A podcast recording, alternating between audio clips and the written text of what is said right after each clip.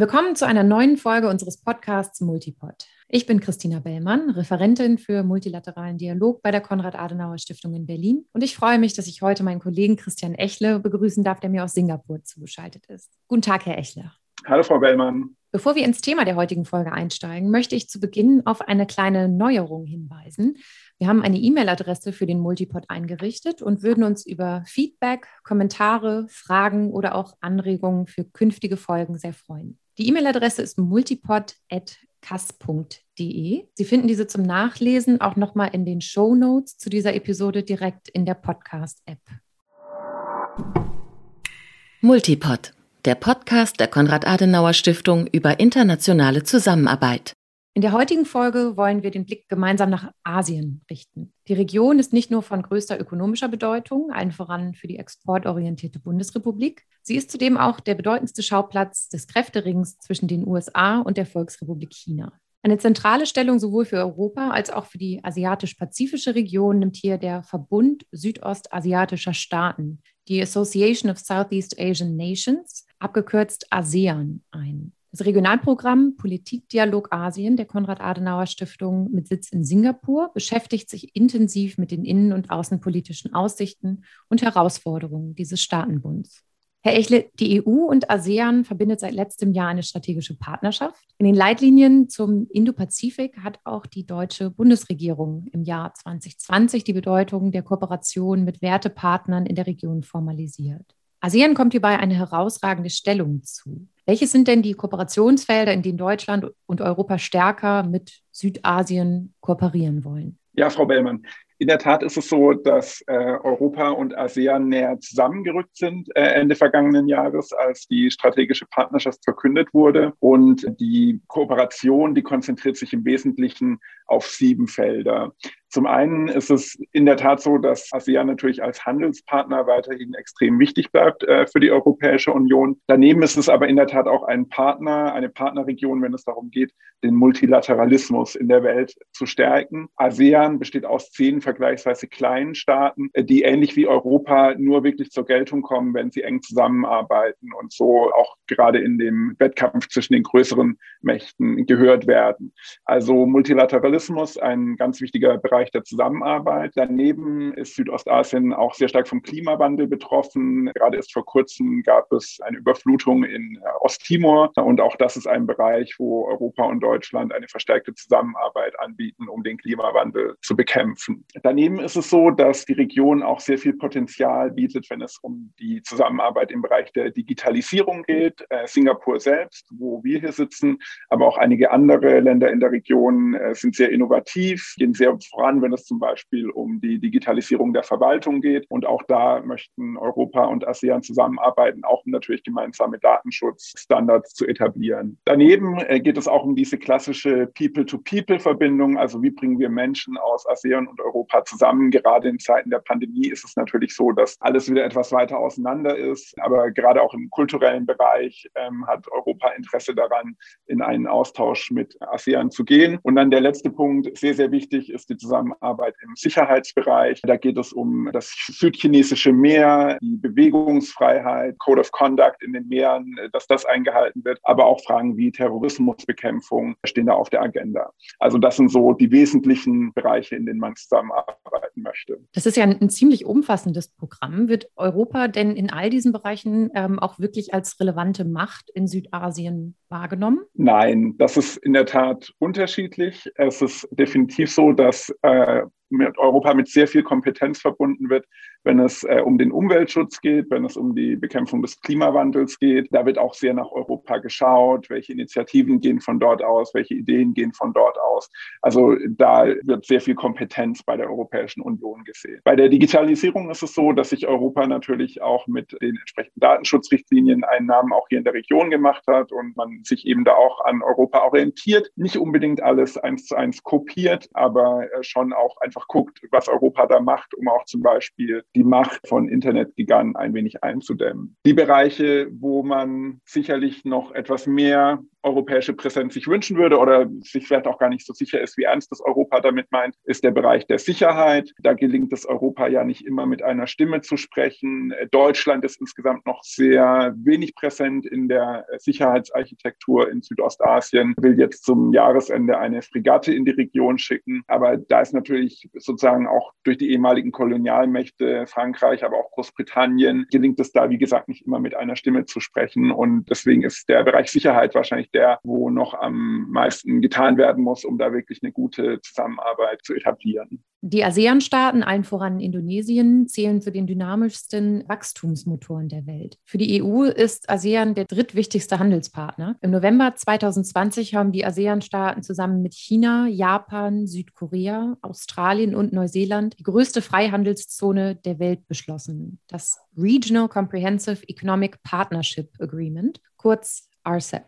Auch wenn das RCEP kein tiefes, anspruchsvolles Abkommen ist, zeigt es doch die erfolgreiche regionale und ökonomische Integration. Und es zeigt, dass Asien nicht mehr primär in den Westen blickt. Herr Echle, was bedeuten denn diese Entwicklungen für die EU? Auch im Hinblick auf die Verhandlungen des EU-ASEAN-Freihandelsabkommens. Also Südostasien als Region möchte Handel mit der ganzen Welt betreiben. Und das ist auch ein ganz wichtiger Punkt, der zunächst jetzt auch bei dem Wettkampf zwischen USA und China die Region vor große Herausforderungen stellt. Ich würde jetzt aber nicht sagen, dass die Region in die eine oder in die andere Richtung blickt. Das ist eher so, dass es wirklich das Bestreben gibt, Südostasien als Handelspartner global weiter zu etablieren. Mit Europa gibt es bestehende Handelsverbindungen, die sind auch gut. Man muss aber auch an der Stelle sagen, es gibt ja schon mit einzelnen Ländern in der Region Freihandelsabkommen, äh, zum Beispiel mit Singapur und Vietnam. Diese Prozesse, bis diese Freihandelsabkommen aber verabschiedet waren, sind von den Partnern hier in der Region als recht träge und auch anstrengend äh, wahrgenommen worden, äh, weil es da eben innerhalb der Europäischen Union dann immer so viel Abstimmungs- und Zustimmungsbedarf gibt. Das heißt, die Partner waren etwas unangenehm überrascht, wie lange es gedauert hat vom Beginn der Verhandlungen bis zum tatsächlichen Abschluss der Verhandlungen. Und das ist, glaube ich, eher die Problematik, die wir sehen, wenn wir jetzt auf ein EU-ASEAN-Freihandelsabkommen blicken, dass diese ersten Erfahrungen, Freihandelsabkommen mit der EU abzuschließen, jetzt nicht unbedingt Lust auf mehr gemacht haben. Da gibt es dann auch noch individuelle Themen, äh, wie zum Beispiel Palmöl, äh, also der Anbau von Palmöl, äh, der eben von der EU sehr kritisch gesehen wird, was immer mal wieder dann auch zu Verstimmungen führt mit Malaysia, auch mit anderen Ländern in der Region. Es gibt auch noch so als individuelle Thematik die Beziehung zwischen der EU und Kambodscha. Kambodscha hat lange Zeit von einem sogenannten Everything but Arms Privileg der EU profitiert, wo es also dann bevorzugte Handelsverbindungen und Handelskonditionen gab. Und die sind teilweise eingeschränkt worden im vergangenen Jahr als Reaktion auf die Menschenrechtsverletzungen in Kambodscha. Also an diesen Dingen entscheidet sich dann eher wahrscheinlich, wie die zukünftige Handelsverbindung zwischen EU und ASEAN aussehen wird. Prinzipiell ist es aber so, dass ASEAN Handel möchte und zwar möglichst mit vielen Partnern weltweit. Im Zuge der Covid-19-Pandemie und der damit einhergehenden Beschränkungen hat es ja insbesondere im Bereich der Wirtschaft immer wieder die Frage gegeben, ob und wie Handelsketten neu gestaltet werden müssten. Welche Rolle könnte hier denn der gesamte Raum der ASEAN für Europa spielen? Es ist in der Tat so, dass ASEAN hofft, äh, dass durch eine gewisse Neuordnung der Handelsketten die Region profitieren kann. Man geht davon aus, dass eventuell Standorte aus China herausgelöst werden und dass dann Länder in Südostasien als Produktionsstandorte da ein gewisses Volumen an Handel übernehmen können. Noch zeichnet sich das nicht so richtig ab. Es ist zum Beispiel so, dass Japan äh, eine Initiative angestoßen hat, um Produktionsstandorte wieder komplett ins eigene Land zu verlegen, aus China zurückzuholen. Das ist also ein Vorhaben, von dem jetzt ASEAN nicht profitiert hat. Aber insgesamt gibt es schon die Hoffnung, dass eben Länder wie Vietnam, Thailand, Malaysia mit ihrer Produktion eine größere Rolle in globalen Produktionsketten spielen können als Reaktion auf die Veränderungen nach Covid-19. Stichwort China. Laut aktuellem State of Southeast Asia Report wird die Volksrepublik als einflussreichste politische und strategische Macht in der Region angesehen. Trotzdem würde sich die Mehrheit der befragten Expertinnen und Experten dieser Studie aus Südostasien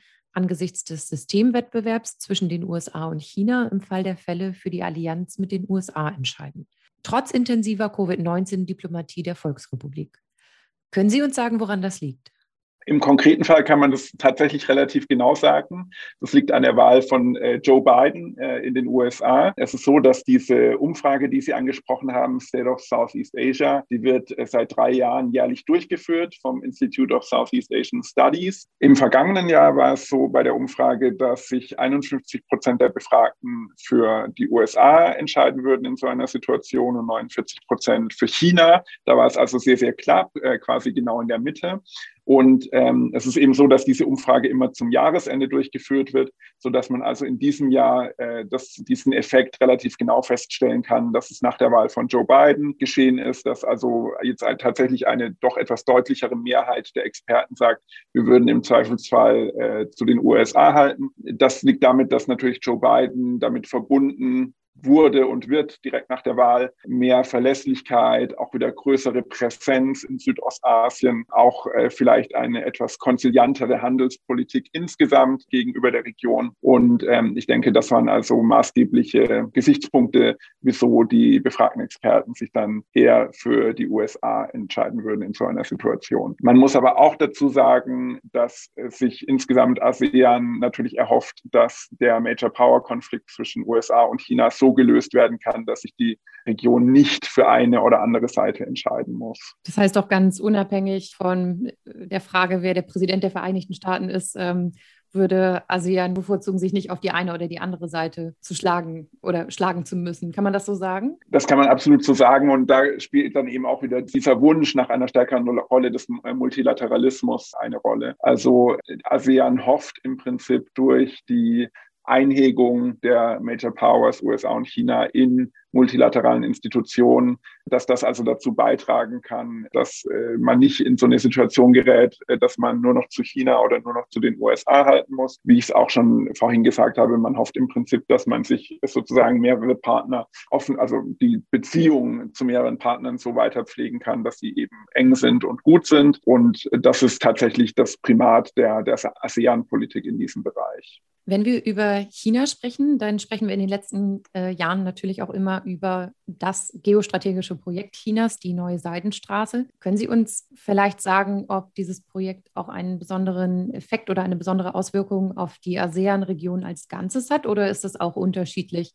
je nach Mitgliedsstaat von ASEAN. Die Aktivitäten der neuen Seidenstraße oder Belt and Road Initiative sind tatsächlich unterschiedlich ausgeprägt innerhalb des ASEAN-Raums. Es gibt äh, Länder, in denen sehr viele Projekte, sehr viele Infrastrukturprojekte im Rahmen der Belt and Road Initiative vorangetrieben werden. Und es gibt äh, andere Länder, äh, wo das nicht ganz äh, so sichtbar ist. Es gibt auch Länder, wo, wo die Projekte wirklich auch so ein bisschen so Aufreger sind. Ähm, also insbesondere äh, die Wasserdämme, die in Laos gebaut werden sollen, sind also auch wirklich ein größerer Konfliktpunkt in der Region. Aber insgesamt ist es so, muss man sagen, dass die Belt and Road Initiative auch durch Covid-19 und während Covid-19 äh, auch ein bisschen an Fahrt äh, verloren hat. Also China ist jetzt mit der Situation auseinandergesetzt, dass da ja auch sehr viele Kredite vergeben wurden, um eben Belt and Road Initiative Projekte voranzutreiben und dass jetzt eben die Zahlungsfähigkeit der beteiligten Länder äh, da doch äh, sehr stark eingeschränkt ist durch den wirtschaftlichen Einbruch im Rahmen von Covid-19, sodass man, glaube ich, auch in China selbst sich im Moment ein bisschen überlegen muss, wie man die Belt and Road Initiative überhaupt weiter gestalten kann, weil Covid-19 ganz bestimmt nicht Teil des ursprünglichen Plans war. Und ähm, deswegen ist jetzt auch äh, in der Diskussion einen stärkeren Fokus auf eine digitale Seitenstraße äh, zu legen oder auf eine Health Belt and Road Initiative, also um, um solche Themen dann stärker voranzutreiben. Von daher wird es wirklich spannend sein zu sehen, wie sich auch äh, China jetzt in Bezug auf seine Belt and Road Initiative Projekte verhält in den kommenden Jahren. Spannend, das wird in der Tat sehr interessant werden. Um noch mal einmal auf den EU-Kontext zurückzukommen, wie hat denn eigentlich die EU beim State of Southeast Asia Report abgeschnitten? Das war sehr erfreulich dieses Jahr. Ähm, äh, abseits von äh, USA und China ist die EU der beliebteste Kooperationspartner in ASEAN, äh, basierend auf dieser Umfrage, noch vor Japan, noch vor Australien. Und das zeigt, glaube ich, auch noch mal aus meiner Sicht das Window of Opportunity, also die Chancen, die jetzt auch gerade während Covid-19 19 entstehen, wo man auch in ASEAN erkannt hat, dass es nicht klug ist, sich nur auf China oder nur auf die USA zu verlassen, sondern wirklich auch eine aktive Erkenntnis gewachsen ist, dass es wichtig ist, sich andere Partner zu suchen Und äh, da scheint die EU zumindest basierend auf dieser Umfrage der präferierte Partner zu sein. Diejenigen, die gerne mit der EU enger zusammenarbeiten möchten, sehen da vor allem die Verlässlichkeit der Europäischen Union und eben ihre Arbeit, auch international verlässliche Regeln aufzustellen. Diejenigen, die kritisch gegenüber der EU sind, auch das zeigt die Umfrage, die sagen, entweder die EU ist zu sehr mit sich selbst beschäftigt und hat gar nicht die Kapazität, um sich stärker in Südostasien zu engagieren. Die zweite Lesart ist, dass die EU gar nicht im Konzert der Großen mitspielen möchte und gar nicht den Willen hat, eine richtig große Rolle in der Region zu spielen. Also das sind die beiden Lesarten derjenigen Experten, die der EU eher kritisch gegenüberstehen. Aber wie gesagt, insgesamt die Botschaft der Umfrage in diesem Jahr war, dass die EU als Partner attraktiver für die Region wird. Und ich glaube, das ist für uns auch und für unsere Arbeit eine gute Botschaft. Ich würde jetzt gerne noch mal äh, näher auf ASEAN als multilateralen Player zu sprechen kommen. Und zwar die, sind die ASEAN-Staaten ja sehr unterschiedlich mit Brunei, Indonesien, Kambodscha, Laos, Malaysia, Myanmar, den Philippinen, Singapur, Thailand und Vietnam sind ja sehr unterschiedliche Staatsformen. Was hat denn diese Staaten überhaupt zur institutionellen Zusammenarbeit bewogen und wo liegen die Herausforderungen in der Zusammenarbeit? Ähnlich wie in der Entstehungsgeschichte der Europäischen Union hat eigentlich das wirtschaftliche Vorankommen eine große Rolle gespielt, um die regionale Integration voranzutreiben. Das gilt auch jeden Fall für ASEAN. Und ich denke, es ist auch bis heute der wichtigste Charakterzug von ASEAN, dass eben versucht wird, die wirtschaftlichen Interessen der beteiligten Länder voranzubringen. Interessanterweise auch vielleicht ein Stück weit vergleichbar mit äh, der EU, je größer ASEAN wurde, je mehr Mitglieder ASEAN hatte, also es begann mit fünf Ländern und, und heute ist man eben bei zehn Ländern in der Region, desto mehr fallen eben auch diese Unterschiede ins Gewicht, äh, die Sie gerade angesprochen haben, auch im wirtschaftlichen Bereich. Wir haben Singapur mit dem und, und Brunei, die beiden kleinen Mitglieder mit aber extrem hohem Bruttoinlandsprodukt und dann aber auch Entwicklungsländer, die noch, noch sehr viel Entwicklungsarbeit vor sich haben, wie Laos, äh, wie Kambodscha. Und das ist nicht immer einfach, da sozusagen alle Interessen in ein Boot zu bringen. Es gibt auch eine gewisse Zurückhaltung der Teilnehmer,